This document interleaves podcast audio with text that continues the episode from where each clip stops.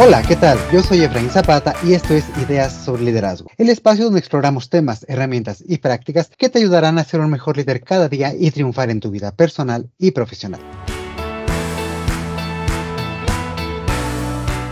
Seguimos en esta interesante charla con Rodolfo Bello, amigo, colega y formador de líderes y jóvenes que poco a poco se van incorporando y transformando la realidad de todo el mundo del día de hoy. ¿Qué tal, Rodolfo? ¿Cómo estás? Bien, bien, bien, Efraín. Eh, un gusto volverte a saludar, estar de nuevo aquí contigo en este podcast. Gracias por invitarme. Muchísimas gracias, Rodolfo. Y bueno, pues la semana pasada estuvimos platicando mucho acerca de esta parte de cómo los jóvenes se inspiran, qué los motiva, estos retos que tienen el día de hoy. Nos hablabas algo muy interesante de cómo sí tienen mucha más esta vena individual, esta vena de preocuparse por su bienestar, por su tiempo y por ellos mismos, pero esto también representa ciertos retos como a lo mejor una dificultad, una cierta dificultad para hacer equipo, para tomar responsabilidades, para ir más allá con otras personas. El día de hoy me gustaría comenzar preguntándote lo inverso, ¿no? Si yo como joven actual, como joven el día de hoy, tengo esas características en lo general, ¿qué es lo que los jóvenes esperan a su vez de los líderes cuando entran a ese mercado laboral? ¿Qué es lo que esperan de sus a lo mejor primeros jefes o de las personas con las cuales están interactuando? El, el primer jefe es el más importante de todos en la vida. El primer jefe define muchas cosas. Del primer jefe aprendemos mucho, nos guste o no. El primer jefe, digamos que el primer líder o el primer, la primera figura puede ser papá o mamá. Después vienen todos los maestros de nuestras escuelas. Pero cuando ya empiezo yo a trabajar, llámese a la edad que sea, el primer jefe es muy importante. Ahora bien, queremos que el jefe sea perfecto, queremos que el jefe hable bonito, este, nos entienda. Y un error que tenemos a veces cuando somos jóvenes es tener expectativas muy amplias, muy grandes por el jefe. Digo, si es jefe, tiene que ser Superman, ¿verdad? O Batman o el Capitán América. No, es jefe por mil razones. Puede ser el hijo del dueño o puede ser alguien que compró el puesto o puede ser lo que tú quieras y es jefe y punto. Y algo que el joven no se da cuenta es que de un jefe se puede aprender lo que hace bien o lo que hace mal para tú no hacerlo. O sea, incluso el peor jefe le puedes aprender mucho para que tú no hagas nunca lo que el peor jefe ha hecho. O sea, ya te tocó, ese es tu jefe. Bueno, pues ahora interactúa con él. Y si es malo, malo, malo, malo, pues haz un esfuerzo para que tú seas bueno, bueno, bueno, bueno y apunta todo lo que él hace mal para que tú hagas exactamente lo contrario. Ahora, si es medio bueno o medio malo, pues también ve apuntando lo que hace bien y lo que hace mal. Fíjate, yo tuve un día un jefe que me dijo algo increíble. Me dijo, Rodolfo, tú tienes que hacer un esfuerzo por admirar algo de tus compañeros de equipo y ellos tienen que admirar algo de ti. Puede que seas gruñón, flojo, enojón, pero si eres puntual y eres súper, súper puntual y es admirable tu puntualidad, les estás pasando un mensaje a tu.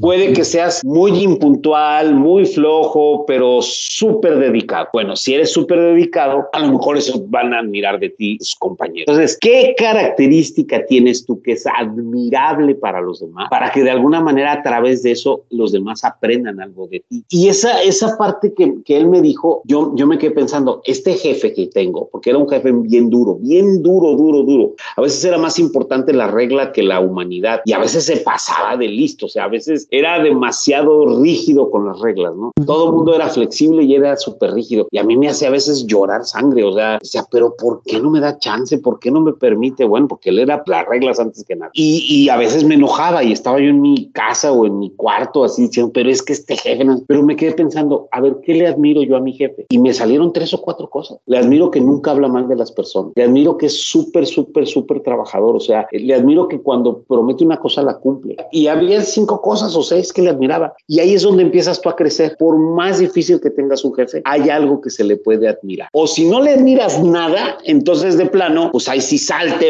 De aléjate de ese lugar, no tienes por qué estar ahí, pero trata de no hacer lo que él hace. Y entonces vas a ser un buen, un, un buen jefe, o mejor dicho, un buen líder. Y otro mensaje así muy, muy, muy sencillo, pero para mí contundente. Como te decía la semana pasada, hay muchos tipos de liderazgo. Inclusive hay teorías que, que hablan del no liderazgo. O sea, el no liderazgo es un liderazgo también. Y Kaufman, uno de los más nuevos ahorita en liderazgo, y él habla, por ejemplo, del estado de ánimo. Fíjate, el líder es responsable del estado de ánimo del equipo. O sea, más que de la producción, de la productividad o de a lo mejor cumplir las metas, el estado de ánimo. Si tú llegas a un lugar y la gente está contenta, pues el líder algo hizo para que estén contentos. Si tú llegas a un lugar y la gente está tensa, pues a lo mejor algo hizo el líder para que estén tensos. Entonces, tú va tarde o temprano eres líder de algo o de alguien, así sea una persona o tú mismo como persona. Tú eres responsable de tu estado de ánimo y cuando tú seas jefe, eres responsable del estado de ánimo de las personas que están alrededor.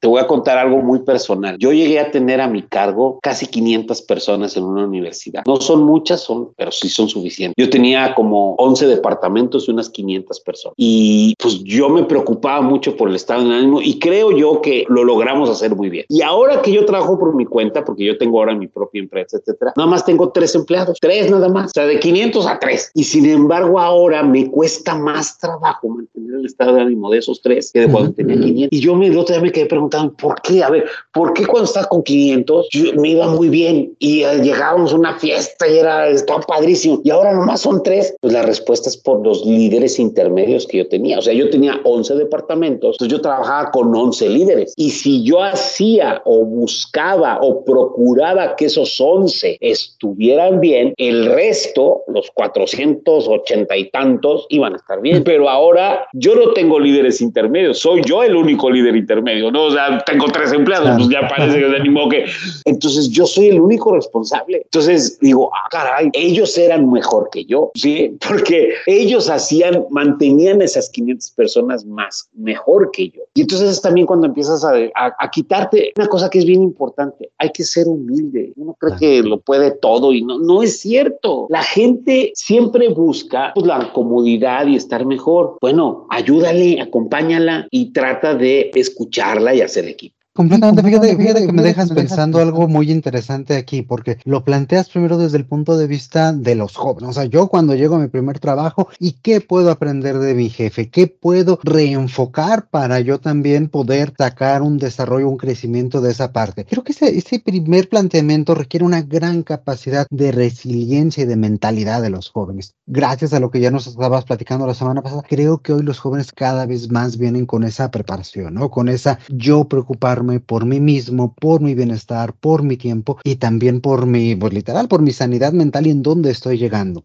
Ahora, tomando en cuenta esas características de los jóvenes del día de hoy, me gustaría plantearte la misma pregunta, pero desde el punto de vista contrario. ¿Qué es lo que tendrían que hacer los jefes actuales, los líderes actuales, cuando a sus equipos se integran, pues este tipo de jóvenes recién egresados con estas características que ya nos has compartido para aprovecharlos mejor? Sobre todo porque, pues, sabes, hay mucha, hay cantidad de temas, ¿no? De es que estos, tú lo decías la semana pasada, estos millennials, estos centennials que son así, que son así, hay mucho prejuicio. ¿Cómo convertir eso y aprovecharlo? Entonces, nosotros los adultos vivimos nuestro mundo con un mainframe, con un, con un cuadro, con una, con unos paradigmas de nuestra época. Y entonces queremos que todos lo vivan así. Y eso es lo que no nos hemos dado cuenta. Los jefes de ahora, la gente de mi edad, tenemos que aprender a escuchar a los jóvenes y a saber que ellos tienen otras necesidades, otras inspiraciones, otras inquietudes. No es el dinero, a veces ni siquiera el nombre del puesto, no es el lugar de trabajo, es su bienestar, es su tiempo libre, es el trato, es bien importante. Fíjate, la generación aquí, pues tuvimos papás que nos pegaron y que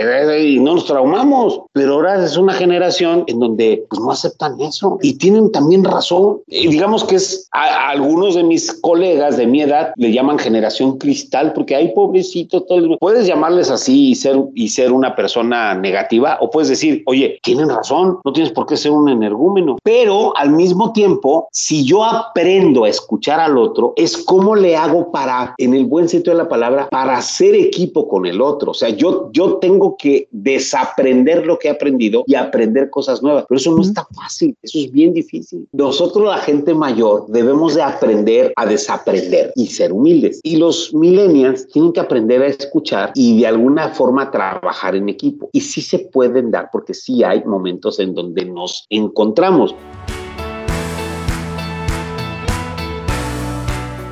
Y me gusta mucho que en ambas ocasiones, en ambos, tanto los aprendizajes de los jóvenes sobre los adultos y de los adultos sobre los jóvenes, utilizas la misma palabra. Hay que saber escuchar. Hay que saber escucharnos también entre generaciones, justamente para poder interactuar, para poder encontrar esos, esos puntos de encuentro. Claro, y claro. a partir de allí construir. Y, y fíjate que también yo me encuentro con un reto bien interesante, me gustaría planteártelo. Hoy en día ya veo también cada vez más jóvenes, eh, millennials, incluso centennials, con un rápido eh, desarrollo de sus carreras profesionales, que hoy tienen el gran reto de ser ellos los líderes Sí, de y- personas adultas, de personas de otras generaciones. ¿Cómo afrontar este Y reto? no, Sí. y está canijo. Sí, hay chavos de 30 años que tienen este equipos de gente de 50, de 60. Sí, es un reto. Yo le agregaría al, al escuchar al otro y ser empático. Y empático significa tratar de sentir lo que el otro siente. Lo tiene que hacer el adulto y lo tiene que hacer el, el joven. Y cuando los dos tratamos de sentir lo que el otro siente, entonces hacemos equipo. Lo más importante entre los seres humanos son las relaciones positivas maduras y esas se dan cuando nos sabemos escuchar. Cuando yo te sé escuchar a ti y genuinamente me pongo a tu disposición y te quiero ayudar, nos va a ir bien. Cuando yo me caso con alguien, cuando yo tengo una relación con una persona, estoy dispuesto a escuchar y a hacer lo mejor para que la otra persona esté bien. Eh, los matrimonios se dan porque nos llevamos bien y nos amamos. Pues un trabajo es un matrimonio, a lo mejor no al para tener hijos, pero sí al nivel para construir cosas juntos. Entonces tienes que aprender a tolerar y tienes que aprender a escuchar y tienes que aprender a ser empático de los dos lados y en las entrevistas realmente entreverse. Te lo voy a poner como un ejemplo bien sencillo. Yo llego contigo y empiezo, ajá, sí, dime, ¿qué quieres? Y estoy así con tecleando mi celular y estoy mandando un mensaje de WhatsApp y, y ni siquiera te veo a los ojos. ¿Qué vas a sentir tú? O sea, y tenga la edad yo que tenga. Puedo yo tener 50 años o 20. La actitud es lo que es nefasto. Y eso es lo que a veces no se da cuenta un adulto o un joven. Si tú vienes a verme, vienes a verme. Entonces yo quiero verte y vamos a conversar. Y a veces esas conversaciones, pues cada vez, fíjate, es, es, es, alguien decía una cosa que me llamó mucho la atención. En esta época del, pues, del mundo, tenemos cada vez más dispositivos para comunicarnos y nos comunicamos menos. Claro. Tenemos el WhatsApp, el correo,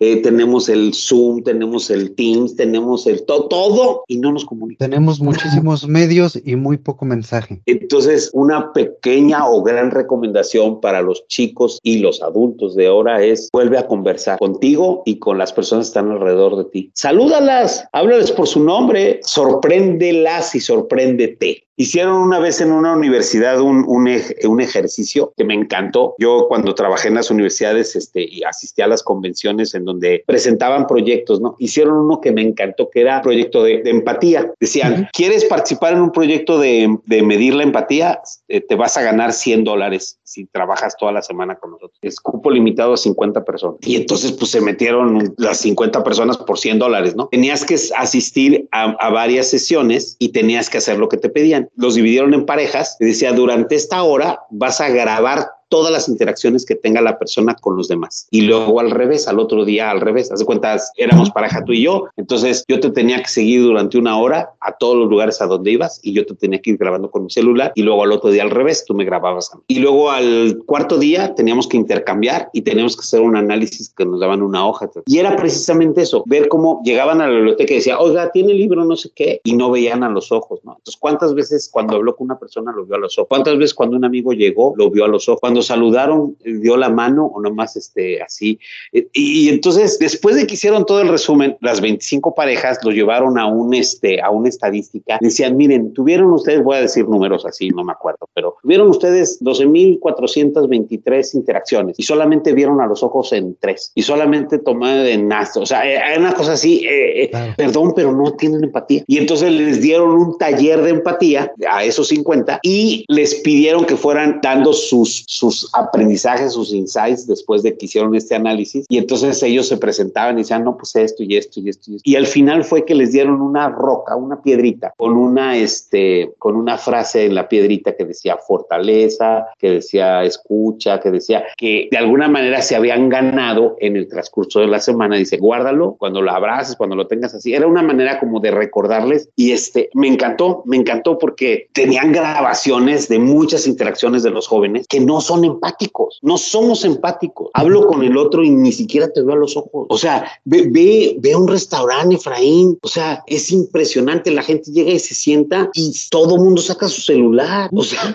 hay restaurantes donde está prohibido sacar el celular, donde aquí se viene a comer y a interactuar con el otro. Déjelo aquí a un ladito. O sea, no los... De... Pero ya no. En las familias también. Todo el mundo anda con su celular. Y, otra vez, yo creo que no es nada en contra del dispositivo. Creo que pues muchas veces este tipo de, de, aparatos puede enriquecer la comunicación. Ya hemos hablado en ocasiones anteriores, incluso con expertos en tecnología en este espacio, que hablamos de exactamente esto, cómo un teléfono puede volverse parte de la interacción, enriquecerla y hacer que tenga otro nivel de conversación. Yo creo que el gran reto está exactamente en esto, en que se vuelva parte de y que no se convierta en un distractor y en un eh, elemento que te haga pues estar comunicándote con otras personas en otros momentos y no estar en el momento, no estar en donde tienes que estar en ese presente con las personas que estás allí. Y es ahí donde creo que la comunicación se vuelve otra vez clave. Y siempre, siempre volvemos al tema de la comunicación y de la escucha, me parece. Si volvemos y si lo mencionamos tanto, pues algo, algo ha de haber ahí. Y, y Rodolfo, pues bueno, yo creo que podemos seguir conversando un muy buen rato más, ya no únicamente sobre jóvenes, sobre habilidades, sobre comunicación, sobre empatía sobre liderazgo. Y eso es lo interesante de estos temas, ¿no? Que la verdad nos dan mucha tela de dónde cortar y podemos aprender mucho de cada una de las aristas y de cada uno de los enfoques que tenemos. Y bueno, antes de que se nos acaba el tiempo por completo, pues me gustaría hacerte una pregunta que siempre hacemos a todos nuestros invitados. Y esta es, si tú pudieras regresar tal vez 10 o 15 años en el tiempo y darte a ti mismo, Rodolfo, un consejo sobre liderazgo, ¿cuál sería este? Qué buena pregunta. Disfruta el presente y no te preocupes por el futuro, ni te quedes anclado en el pasado. Eh, inclusive, enfócate y disfruta el presente. Yo me he dado cuenta últimamente que a veces por quedarme en las glorias del pasado, no disfruto el presente y no me enfoco en el presente. Y a veces también al revés, esperando que el año que entra me va a ir mejor o el año que entra voy a lograr esto, no disfruto ni me enfoco en el presente. Y lo único que tenemos, lo único que yo tengo es el presente. O sea, lo que haya pasado ya pasó, bueno o malo, ya pasó. Y si me fue espectacularmente bien, qué padre, pero ya pasó. Y si me fue mal, ya pasó. Y el futuro, pues el futuro no ha llegado. Y si yo quiero que el futuro esté bien, se construye hoy. Lo único que yo tengo es hoy. Por eso, por ejemplo, lo más importante para mí hoy es estar aquí contigo. Entonces tengo que disfrutarlo al máximo y no estar esperando, porque si yo puse en mi agenda que hoy iba a estar contigo esta hora para conversar, pues voy a conversar al 100% y voy a hacerlo bien, porque si lo hago bien, me voy a sentir contento. Ya mañana a ver qué pasa. No, no está fácil lo que estoy diciendo porque yo me desenfoco a veces y a veces nomás estoy pensando en el pasado. Procrastino también, procrastino porque quedo anclado en el pasado y pienso en el futuro. Entonces, enfócate y disfruta el aquí y el ahora. Eso, eso me diría. Yo creo que un gran consejo y sobre todo eh, me quedo con una de las frases que decías, hay que centrarnos, hay que enfocarnos en el presente porque hoy es cuando construimos ese futuro.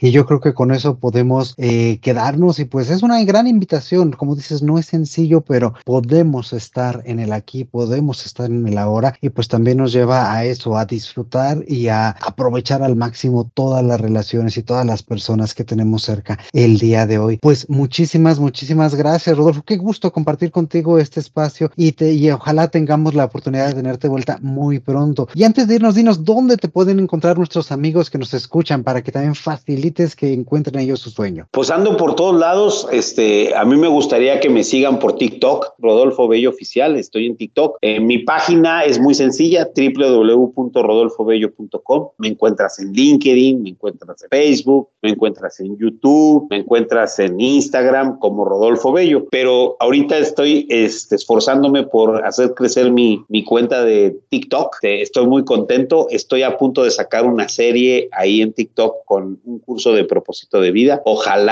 ojalá, si, si, si me escuchas puedas entrar. De una vez te aviso, Efraín, si alguien, si alguien entra a TikTok, que ahí vienen todos mis datos, y nos manda un mensaje y dice, yo te escuché con Efraín, yo le voy a regalar mi curso de propósito de vida, se lo regalo al 100%, si nos dice, yo te escuché con Efraín, para que, pues para que se, se animen a tomar el curso de propósito de vida, que son nueve videos, para que de alguna manera encuentren o hagan un esfuerzo por encontrar y definir su propósito en la vida. Pues qué bueno que pues tengas este regalo para todos nuestros amigos que yo creo que es fundamental encontrar este propósito, como decíamos en la semana pasada, la base es encontrar ese propósito, esa razón de ser, esa pasión y es lo que nos va a direccionar todos los esfuerzos para que realmente podamos pues llenar eh, nuestra vida y podamos alinear lo que hacemos con lo que buscamos. Muchísimas, muchísimas gracias por aceptar esta invitación. Muchísimas gracias también por este regalo tan amable para nuestros escuchas y ustedes amigos del otro lado del micrófono. Sigan a Rodolfo en TikTok, por ahí pongan eh, yo te escuché con Efraín en ideas sobre liderazgo y aquí van a tener este curso de, de, de propósito de vida y muchísimas gracias como siempre por escucharnos. Espero que hayan disfrutado tanto como yo este episodio y que todas estas ideas te ayuden también a aprender de los más jóvenes porque ellos también son líderes. Te mando un fuerte, fuerte abrazo. Yo soy Efraín Zapata y te espero a la próxima